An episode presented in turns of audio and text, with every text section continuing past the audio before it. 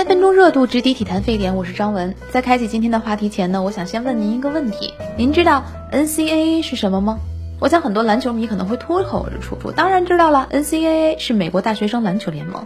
几乎所有我们叫得出名字的美国篮球巨星都是先打的 NCAA。但其实啊，NCAA 并非和咱们的 CUBA 相对应，这区别啊就在于 B 这个字母。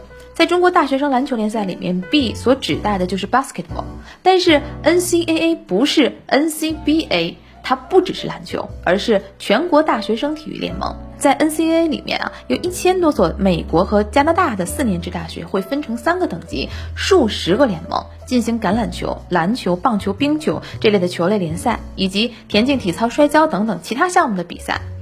这个联盟强势到什么程度呢？我们做一个假设，如果把参加 NCAA 赛事的运动员当做一支代表队去参加奥运会，他们所取得的成绩恐怕排在金牌榜的前五都不在话下。这也是美国大学体育强势的一个侧面。我之前看总台央视体育频道张斌老师的专栏啊，写过这样一句话，深以为然。他说，美国大学的竞训体系就是美国的奥运争光计划的最大引擎。但最近呢，这个引擎似乎遇到了一点运转的障碍。这个夏天，斯坦福大学宣布，二零二零到二零二一学年结束之后，学校将裁撤十一个收益亏损的运动项目的竞训。这十一个项目里，就有摔跤、击剑、曲棍球、男子排球等等传统的奥运会比赛项目。裁撤的裁撤的原因，您应该也想到了，疫情是一个直接的导火索。学校闭门，体育馆收入不在，比赛停摆，像篮球这样可以带来巨额收入的进项，如今就没了保障。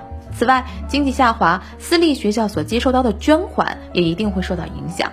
过去呢，学校都是用赚钱的项目去补贴连年赤字的项目，如今无以为继，最先被裁撤的肯定也是没有盈利希望的项目。您可能会说啊，一个学校的决定不足以影响大局，但是斯坦福作为美国大学体育的代表性，我们亦不可忽视。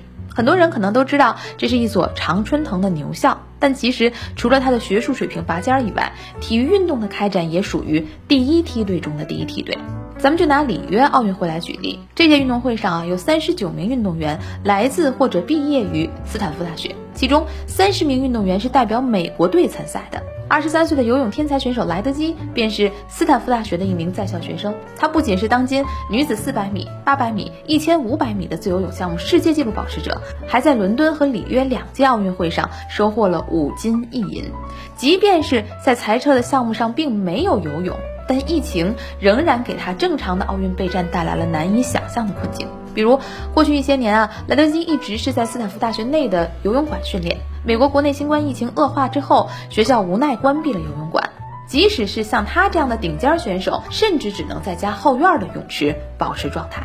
由此可见，大学生运动员对于这种突如其来的变故缺乏保障。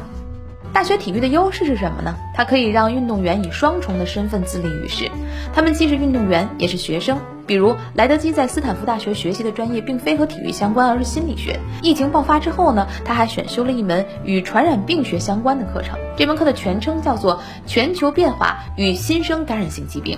莱德基在接受采访的时候就说：“作为运动员，我们有的时候会在比赛当中陷入困境，这对我们如何看待生活至关重要。这件事情提醒所有运动员，外面还有更重要的事情，我们只是更大世界当中的一部分。您看，作为一名学生运动员，你对世界的看法也许可以摆脱纯粹竞技体育人的胜负观，相应的，你也更容易在退役之后适应全新的身份。”美国大学体育所面临的暂时困境啊，也告诉我们，没有一种竞技体育的发展模式是完美的。运动员个人对于更高、更快、更强的求索，转换为竞技成绩背后的那个保障所起到的作用，可能比你想象中的权重还要大得多。好了，以上就是今天三分钟热度的全部内容。我是张文，咱们隔天见。